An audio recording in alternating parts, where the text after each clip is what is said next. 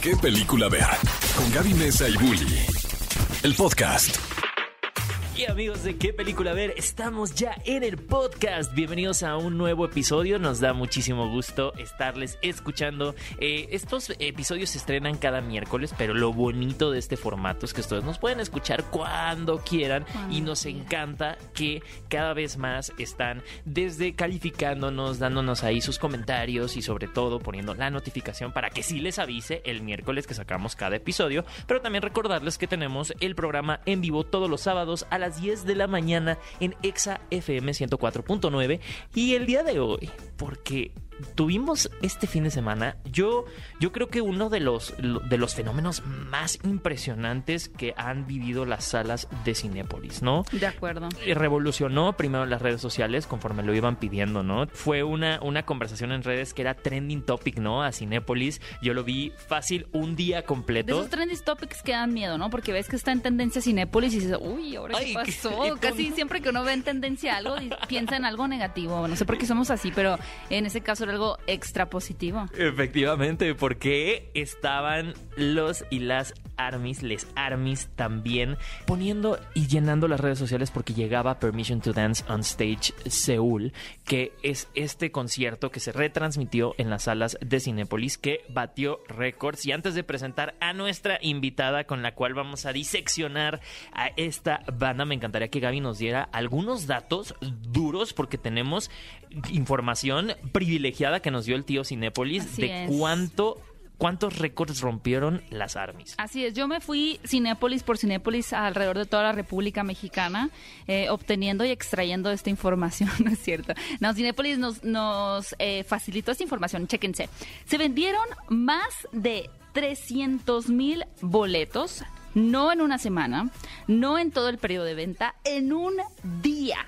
300 mil boletos, para que se puedan más o menos hacer una idea de eh, cómo se ve 300 mil personas. Son más de, son alrededor de 30 auditorios nacionales completamente llenos y 3.5 estadios aztecas. Todas esas personas compraron su boleto en un día para ver Permission to Dance. Qué increíble. Y por eso teníamos el día de hoy a mi queridísima Fa, Fa Orozco. Eh, ¿Cómo estás, Fa? Muy bien, estoy muy contenta. Muchas gracias por la invitación, pero estoy muy contenta de sentarme a platicar con ustedes, principalmente. Yo podría hablar con ustedes de lo que se los antoje. No pasa nada, aquí estoy cuando me necesiten. Pero sí, estoy muy contenta de platicar de los BTS. Amo porque yo sé que eres súper fan. Eh, de hecho, justo cuando hablamos de, de que participaras en este podcast, tuvimos que reprogramar una semana porque el miércoles, digo más bien, eh, cuando íbamos a grabar, estabas tú como con tres computadoras buscando y consiguiendo boletos para el concierto de Las Vegas. Ay, cuéntanos. Así es, estaba con, estaba con seis dispositivos este, para el Permission to Dance. Te quedaste corto, Bully.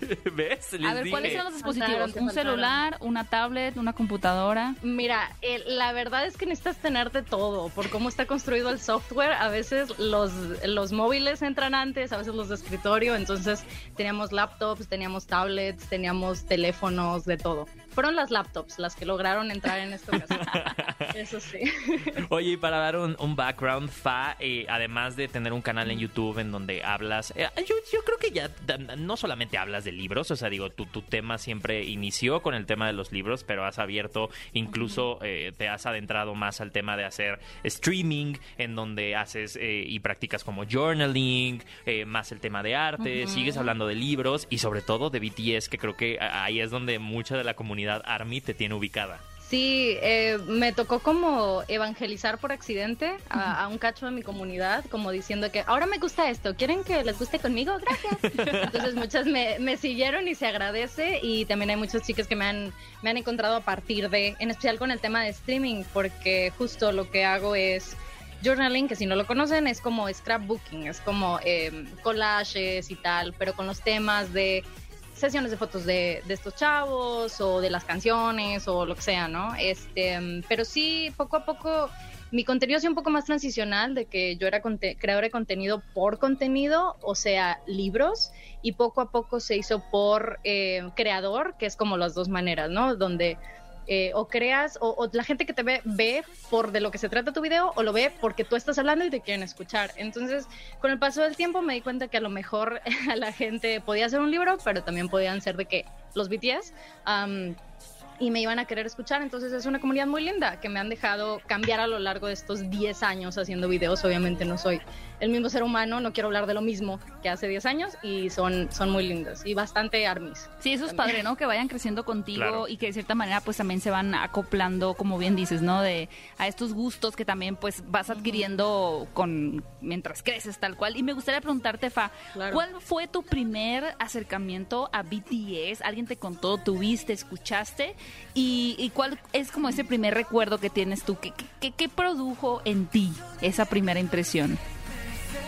Yo lo tengo muy, muy bien apuntado porque eh, fue cuando se presentaron en Saturday Night Live, que es este programa de comedia de Estados Unidos. Entonces se presentaron en el 2019 y yo veo cada domingo por la mañana me aviento todo el contenido de Saturday Night Live. Eres fan. Entonces, eh, sí, sí, soy fan de, me gusta pues los sketches y la música y lo que sea, ¿no? Entonces vi sus presentaciones y fue de esas cosas que, mira, Bully me conoce muy bien. um, y es de esas cosas que, que yo lo vi y dije, no, me tengo que detener porque este es un hoyo al que no voy a salir.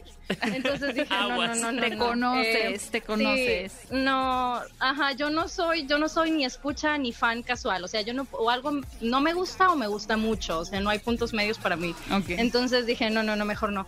Am, y pasaron unos meses y fue en enero, en enero del 2020, que el algoritmo como que me dijo, oye, una vez viste esta presentación de Saturday Night Live, ¿la quieres volver a ver? Y yo, ah, claro que sí, muchas gracias. Y ahí todo cayó. A partir de ahí. Eh, hay un término que es como que el pandemic army, ¿no? La, muchas, muchas, muchas armies llegaron a partir de la pandemia. ¿Por qué? Porque estos chicos tienen, no sé, mm, un mundo de contenido. Entonces justo la pandemia fue perfecto, que todos estábamos buscando qué hacer, qué ver y tal. Y ellos tienen montón de shows, montón de series, eh, travel shows, eh, realities, o sea, de lo que quieras, ¿no? Además de la música, o sea, sobre eso, ¿no? Entonces, eh, a mí me tocó un poquito antes, pero justo tener tanta... eh, disponibilidad de tiempo en el 2020 Para eh, me ayudaron nos ayudaron aquí en la casa Sí, nos ayudaron cañón a no volvernos locas aquí en la casa, mis hermanas, este, a mi mamá y a mí, eh, porque la verdad somos familia Army, mi sobrino también, entonces eh, ayudaron mucho, a mucha gente le ayudaron mucho, justo eso. Definitivamente, creo que, creo que BTS se consolidó como una, una banda que, que para, para muchísimas personas les permitió como, exacto, unirse, encontrar comunidad y creo que ha sido algo que, que han mantenido y siempre han promovido en, en todas las campañas que incluso a nivel social hacen, ¿no? Al final lo hemos platicado, ¿no? Son embajadores de la paz eh, y, y precisamente es, es algo que nos encantaría que a lo mejor alguien que está llegando, porque yo sé que muchas armies van a llegar aquí al, al- al programa y, y ya conocen el tema, ¿no? Pero también eh, eh, mu- muchas personas que escuchan el podcast y que les cuesta dimensionar o incluso como tienen esta curiosidad de saber cómo fue ese salto, ¿no? En qué momento BTS y, y en qué momento el K-pop, porque pues al final el, BTS llegó abanderado con, con el K-pop, llegaron a, a- a nuestros oídos, ¿no? Y ahora están tan impregnados en nuestra cultura. ¿Qué nos podrías contar un poquito de, de- de esa historia? Breve resumen. Breve resumen. Dominical. Mira, es, es muy sencillo. Es como todos esos casos que por lo menos nosotros tres conocemos bien, donde alguien dice de que ah, saltó a la fama. Y nosotros sabemos que no, ¿no? Que son 10 años de trabajar en algo, de, de crear, por ejemplo, el caso de, de ser creador de contenido en internet, ¿no? De estar haciendo videos cada semana y toda la friega que lleva y tal. Eh, pasa mucho así, o sea, el hecho de que am, al mainstream occidental de repente es de como que, ¿quiénes son estos morros? Güey, pues tienen haciendo, de entrada no están morros, o sea, son, todos están, son hombres, pues, o sea, nada más que son muy engañosos. ¿Cuántos años tienen, ma- ¿cuántos años tienen Fa? El, el grupo más o menos. El más, mm, mira, la, la edad coreana es un tema, pero usemos las edades que conocemos nosotros, o sea, las globales. Ok. El, el más... eh, el más chiquito es del 97, entonces Ah. tiene 24. Este Bueno. año cumple 25. Y el más grande es del 92 y este año, y cumplió 30 en diciembre. Mm, Ah, digo, cumple 30 en diciembre. Este, mm, Que es Suga, ¿no? entonces, son... No, el más grande es Jin. Mm. Jungi cumple años técnicamente eh, hace como una semana de Ok. como nos están escuchando. Creo que la semana exacta, el 9. Este, entonces, em, sí, eh, fue mucho, es mucho trabajo. La verdad es que son una historia del underdog. O sea, el, la industria del K-pop en Corea, bueno, la industria de la música en Corea es, em, es, una, es una máquina. O sea, hay un par de, compañías que nosotros diríamos disqueras, pero ellos les llaman compañías porque hacen todo completo, no el producto completo, este, que se dedican a sacar de montón y montón y montón de bandas al año, con, con 100% conscientes que, que van a caducar. Eh, entonces están constantemente sacando, sacando, sacando. O sea, Y a ver por cuál compañía, pega, no, y por compañía te refieres a que manejan Ah. todo, ¿no? El marketing, eh, eh, los graban, eh, son también quienes les graban los Deja videos. tú. La manera más fácil de explicarlo es que en Corea, eh, si tú quieres ser cantante, si quieres ser un idol, que es el término que usan para, para ser músicos y presentarse y performers y tal, eh, si tú quieres ser un idol, tienes que como aplicar a um, escuelas internado, prácticamente. Entonces te vas, estudias en Seúl, en estas escuelas internado, eh, se les llama trainees, son, están siendo entrenados este y son estudiar la escuela tal cual que eso ya es bastante exigente el, el nivel educativo en Corea De entrada, ¿no? Eh. Lo y se básico. le suma sí de entrada Básico. sí y se le suma se le suma eh, la preparación no las clases de baile de canto de cómo tratar con la prensa o sea una cosa muy muy muy densa y esto solo es de entrenamiento una vez que te forman en un grupo prácticamente es hacer el debut y ver si vas a debutar hay cientos de personas que nunca debutan nunca llegan a, a ser cantantes pues entonces es un sistema súper competitivo. El más chiquito de los BTS, por ejemplo, lo reclutaron, por así decirlo, para entrenar cuando él tenía 13 o 14 años. Wow. Eh,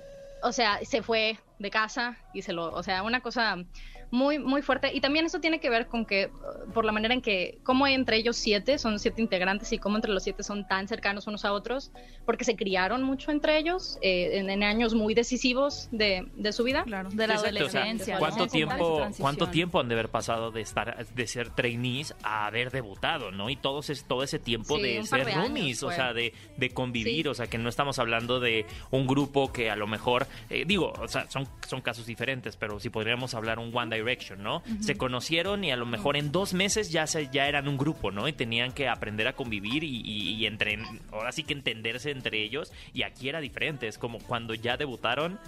Ya tenían una, un, ya, ya habían compaginado Ya, entre claro, ellos. Ya venían con todo un proceso Sí. detrás. Sí, y algo muy fuerte porque ellos siguieron viviendo juntos, técnicamente siguen técnicamente viviendo juntos, o sea, es parte de su manera de, de llevar su trabajo, ¿sabes?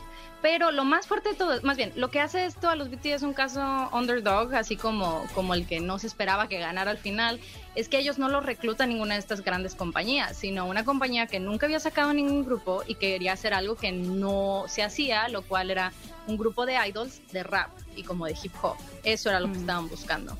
Entonces, eh, le, el, el ser humano, ay, lo voy a decir mal. El ser humano, este, ser humano que lleva eh, la compañía, que la quiere empezar, que se dedicó a la música en los noventas, eh, encuentra a RM, que es el, líder de BTS, cuando él tenía 16 años, ¿no? Una cosa así. Entonces, eh, RM, que, que de nombre Namjoon, este, lo encuentra como un rapero underground, este, y dice, tú tienes muchísimo talento, te veo todo el potencial, vente para acá, vamos a armar un grupo. Y casi, casi le, dan, le, da, le, le da la libertad de decir, ok, tú vas a ser el líder, vamos a armar un grupo de personas que tienen sentido entre ellos. O sea, no fue un, un, un, sistema de una compañía diciendo, ustedes por estaturas, porque eh, necesitamos un guapo, un gracioso, un tal. Ajá. Sí, sí, como Spice Girl, ¿no? La La deportista, la güera. Así normalmente. Uh -huh. Entonces aquí no, aquí fue, lo primero que dijo él fue de que, ah, bueno, muy bien. Eh, está este otro morro que rapea cañón, él nos puede producir música, tráiganselo, que fue Suga, ¿no? Entonces, pues llega Suga al, al, Esto lo estoy obviamente resumiendo y haciendo muy, no, estoy, muy estoy por encima. Es un, es un gran, te lo resumo así nomás, ¿no? Sí. Es como, mira. Sí, sí, sí, sí. está, muy, está muy, muy, muy resumido. Este, y bueno, ya se hace, llega él, él terminó, eh, él originalmente iba solo a producir música y termina siendo parte culón, de. Uh -huh. parte de... Y así, así se fueron poco a poco, este, hasta, que, hasta que se juntan los siete, por así decirlo, y una vez que sabían que eran ellos siete, se sintieron completos y dijeron, sí, somos, somos nosotros, ¿no? Y, y, a partir de ahí, cuando salen al público coreano, hubo, hubo gente que inmediatamente, o sea, tuvo un impacto inmediato, gente que dijo, esto es muy real, son morros muy normales, no, no están cumpliendo un rol, o sea, ¿sabes? Em, y hubo gente que no le gustó también, que dijo, no, no, no, yo quiero el rol, o sea, yo quiero que me digan cuál es el guapo, cuál es el tal, cuál es el tal.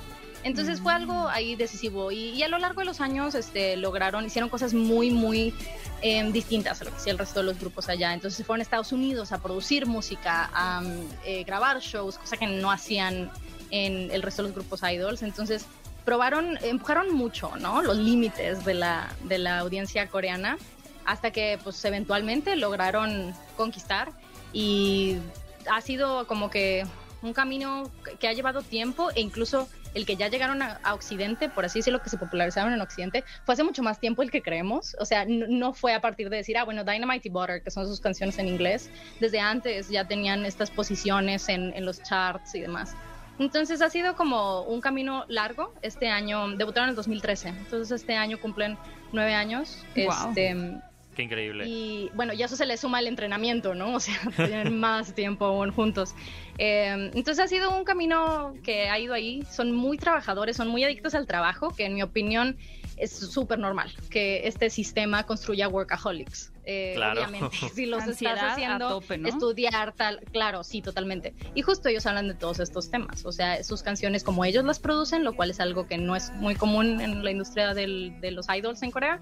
Eh, hablan de los temas que quieren, exploran los géneros que quieren, eh, ha sido así desde el principio y ahora, pues, ¿cómo le dices que no a BTS? Obviamente, ¿no? O sea, ahorita ya es un punto donde lo que ellos quieren hacer, lo hacen, pues. Ya han, ya han sabido jugar sus cartas de una manera muy buena, creo que ah, estamos Son muy inteligentes, exacto. Son muy brillantes. Una gran planeación, pero también estar y haber como debutado como en el momento y el lugar indicado, ¿no? Y, que las condiciones en, donde también la música internacional estuviera saliendo a lo mejor de esta etapa eh, más latinoamericana, con el urbano y con el reggaetón, y que de la nada fue como, es que necesitamos otro género, ¿no? Y de la nada ellos llegaron como al, al momento y lugar en el que todo ese trabajo fue pues fue correspondido, ¿no? Fue, fue, tuvieron este resultado. Y, y, algo que, digo, Fato con un punto muy importante, ¿no? Este, este tema de que pensamos que BTS pegó desde Dynamite o, Butter, pero eh, mucha gente piensa que esto que estamos, eh, que vivimos en las salas de Cinépolis es algo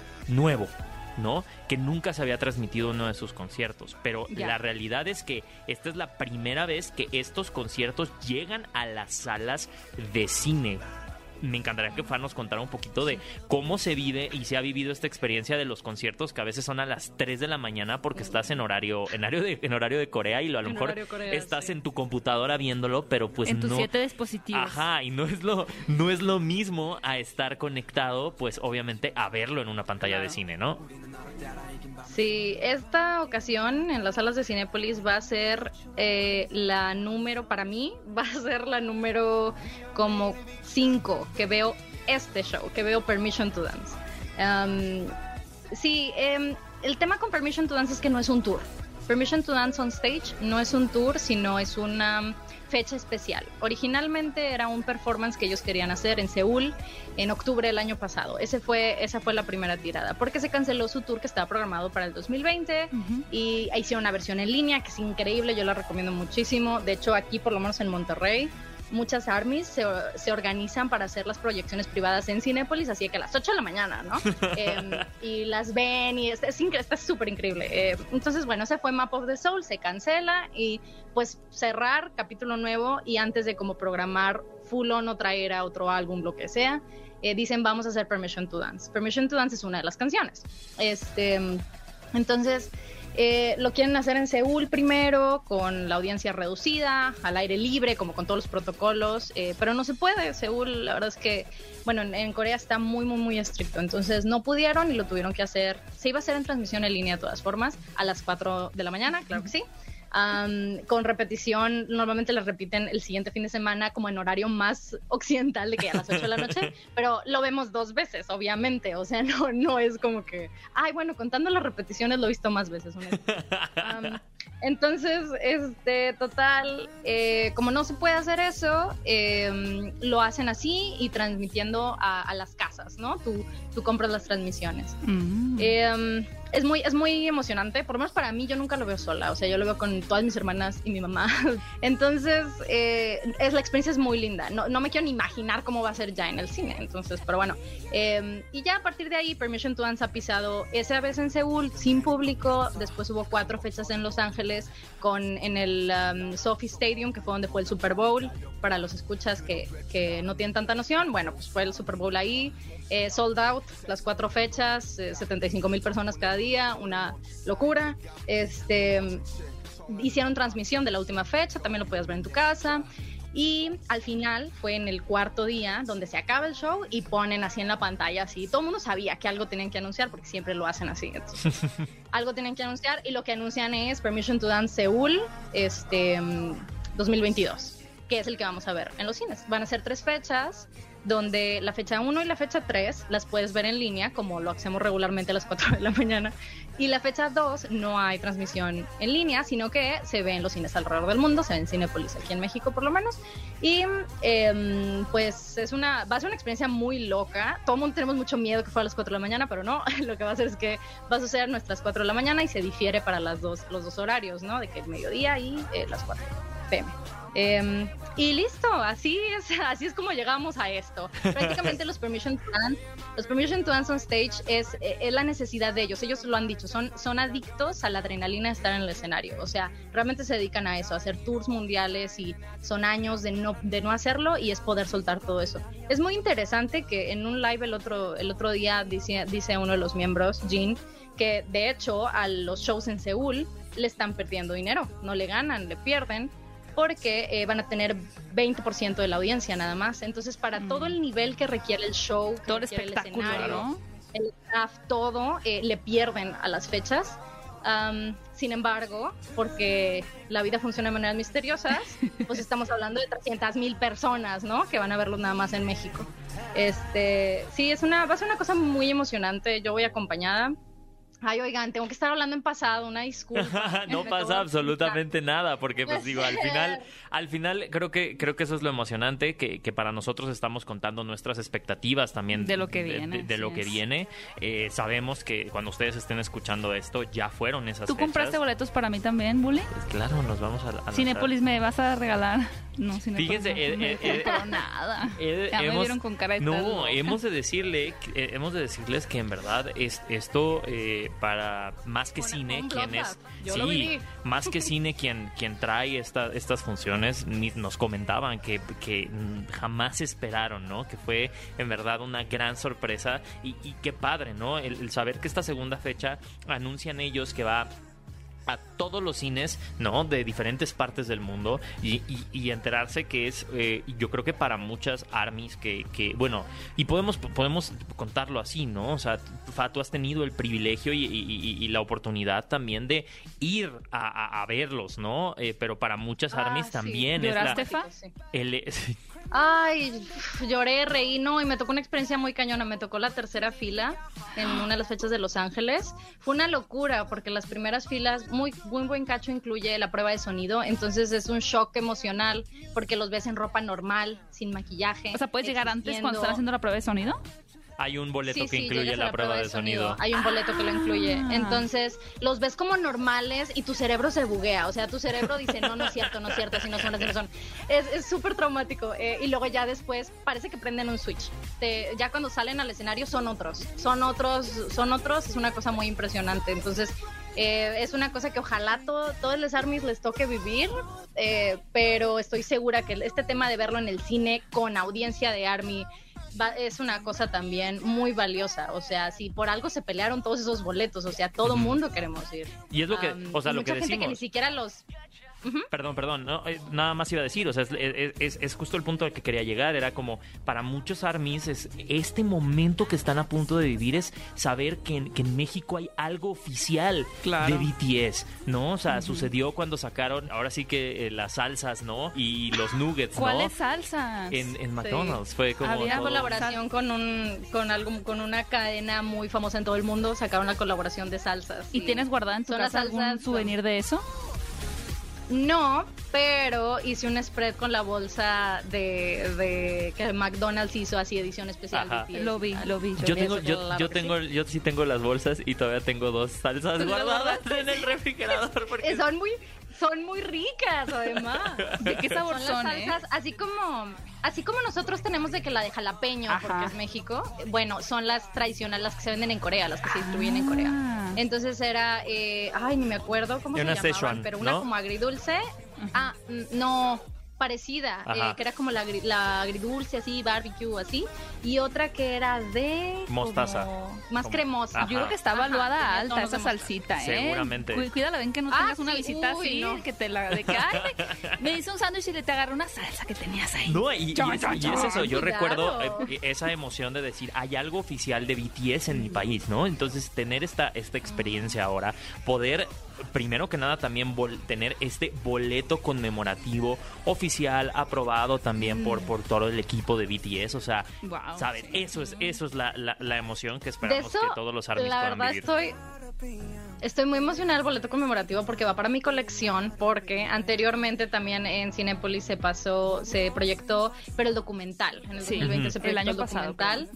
Eh, y, y sacaban estos boletos súper bellísimos, entonces ya estoy lista así para tenerlos todos juntos, claro que sí, porque eso viene con ser Army, te vuelves coleccionista, es un, es un mundo terrible para el bolsillo, eh, pero bueno para el alma, es muy bueno para el alma, la verdad. Lo Porque bueno que además, tu mamá prueba Tu también. inversión creo que lo, lo retribuye. Y antes de que nos vayamos, porque Sí. me encantaría quedarme platicando, pero ya será para otro evento de BTS donde te tendremos aquí. Me encantaría que nos platicaras un poquito de cómo funciona internamente este tema del club de fans para comprar boletos, porque incluso mucha gente pensará, Mm. ¿no? Ok, se van a presentar en vivo y todo el mundo puede comprar boletos. Pues la realidad es que no es así. Pues es un tema tricky, porque técnicamente sí, técnicamente se ponen fechas donde hay la preventa del, del club de fans oficial, que es la Army Membership. Eh, está la preventa, una preventa oficial que organiza el servicio de boletería, así para segundo día, y la venta general. Eh, pues mira, el, el proceso es que tú, hay, está el club de fans y tú pagas una anualidad de 22 dólares y hay varias cosas que esto te incluye, muchos beneficios como contenido, eh, si son videos y, y fotos y tal, y además tienes como tu paquetito este anual que lleva una temática cada año, este año es la temática Godín, eh, está súper increíble, son ellos así en las oficinas así, está súper lindo. Am, y, eh, y uno de los beneficios es justo el acceso a las preventas para presentaciones de ellos, ¿no? Para sus conciertos. Entonces, es un servicio como de, o sea, es un, es un rollo como de, de lotería, ¿no? O sea, aplicas y Mm. ojalá te llegue un código para ese día. Eh, para Los Ángeles fue un tema, es un tema complicado porque para Permission to Dance on Stage en Los Ángeles eh, lo que hicieron fue porque creyeron que era mejor así distribuir todos los boletos a lo largo de las ventas. O sea, un porcentaje en la Army Membership y un porcentaje en esta otra preventa y demás. Fue un poco más complicado que eso, pero así prácticamente. Pero ¿qué pasó? Que esto hace que, eh, la verdad, como son una banda muy, muy... eh, que todo el mundo quiere ir a ver, solicitada, ajá, que sus boletos son tremendamente accesibles para los shows que ofrecen y para... el- En cuanto al el precio te tipo de, refieres. de artistas que son. Eh, ¿Cómo, perdón? En cuanto al precio, ¿te refieres en, en lo accesible? Sí. Ok. Sí, eso es lo accesible, o sea, porque pues hablamos de que puedes ver, justo este fue todo un tema, eh, para Las Vegas, eh, otro artista muy famoso del reggaetón, que está haciendo un tour súper solicitado en todo el mundo, eh, vende el mismo, el, el asiento así en primera fila, creo que fueron 5 mil dólares Wow. o 6 mil dólares. Y ellos tienen el asiento en primera fila con la prueba de sonido, con el paquete VIP y tal, en 500 dólares. Wow, Wow. Entonces, es son- radical son, la diferencia. es muy, está muy cañón, ajá. O sea, cuando me refiero a accesible, no digo que 500 dólares son accesibles y que todo el mundo los tenga, sino que. eh, A relativo comparación. a Pero lo es que más es más, ajá, este, a lo que alcanzable. es. Sí, Totalmente. Además, que, que incluye que incluye verlos bailar en chanclas y sin maquillaje, y eso, wow, mucho valor, la verdad. Este, entonces, um, como hubo todo este tema de la reventa, o sea, los boletos, eh, los, los revendedores llegaron, arrasaron y revendieron en unas cantidades estratosféricas horribles. Pues la compañía, obviamente muy disgustada, dijo para Las Vegas, dijo, no, no, no, se cancela todo, vamos a poner todo disponible de, o sea, el aforo completo, todo lo que se va a vender desde el primer día. Ah. Entonces, es por eso que decimos que técnicamente sí necesitas usar la, o sea, tener una membresía del club de fans para alcanzar boleto, porque se acaban. O sea, en Las Vegas, eh, los shows de Las Vegas van a ser en el Allegiant Stadium que le caben 75 mil personas. Eh, fueron cuatro fechas y todo se vendió el primer día. Nos, no, nos echamos todo el primer día, claro que sí. Este, porque, pues, es la, pues sí, o sea, la verdad, todo el mundo lo veíamos venir. Cuando avisaron que el aforo iba a estar disponible, dijimos, no, no vamos a llegar a la, a la venta general. No, es imposible. Y sí, no llegamos ni a la segunda venta. Este, eran tres días de venta y todo se acabó el primer día. Es Pero- por eso que uno dice que se necesita la membresía, porque por tema de que todo se acaba, pues. Entonces, es un tema. Pero me parece, me parece algo muy valioso y para mí creo que eso es lo que rescato mucho de esta banda, ¿no? Que BTS es una, es una, es una banda que tiene una comunidad. Sí, que piensan no en sus solamente fans. son ellos, ¿no? Exacto. Y piensan en sus fans. Así que. Fa, muchísimas gracias por acompañarnos, de verdad, por darnos todo tu conocimiento. Pa, saca tu libro de BTS. Ya, por favor. Yo lo la guía compro. oficial. Ah. Con dibujos, infografía, A ti todo. te paso el PDF, no te preocupes. Pásame el PDF, por favor. Ya me, ya me picaste. Pues, Pa, ¿cómo te pueden encontrar en tus redes sociales? Yo soy Fa Orozco en todas partes. En Twitch si les interesa ver el, el contenido en vivo, en YouTube si les interesa ver el grabado, en Twitter, en Instagram, en todo soy Fa Orozco. Excelente, muchísimas gracias, Fa. Y estaremos muy al pendientes. Muchísimas gracias también, Gaby. Les- Gracias, les yo queremos- estoy- Está- te- yo te veo con los ojitos así me como de tiemblan las manitas para ya poner un, un documental, un video de BTS. ¿Y ¿Por qué? Porque pues no me compraste boleto, ¿verdad? Para ir a ver ay, ay. Permission to Dance, pero pues Este- mira. esto lo discutiremos ya que salga el Permission to Dance on Stage Seúl, que estamos muy emocionados por ver y que seguramente ustedes ya vieron y que bueno, ya las retransmisiones y todo eso, eh, ustedes, ustedes entenderán en nuestra emoción y esperamos que les hayamos contagiado un poquito también de esta emoción que platicamos hoy y les recordamos que tenemos el programa en vivo todos los sábados en punto de las 10 a.m. en Exa 104.9 y nuestro formato en podcast. No se olviden de calificarlo, compartirlo y ponerle una notificación para que les llegue todos los miércoles que sacamos nuevo episodio. Los queremos dejar con esto, nada más un gr- gracias. Gracias, Gracias, por gracias. escucharnos. Ve a Cinépolis y utiliza el hashtag qué película ver. Escúchanos en vivo todos los sábados a las 10 de la mañana en Exa FM 104.9.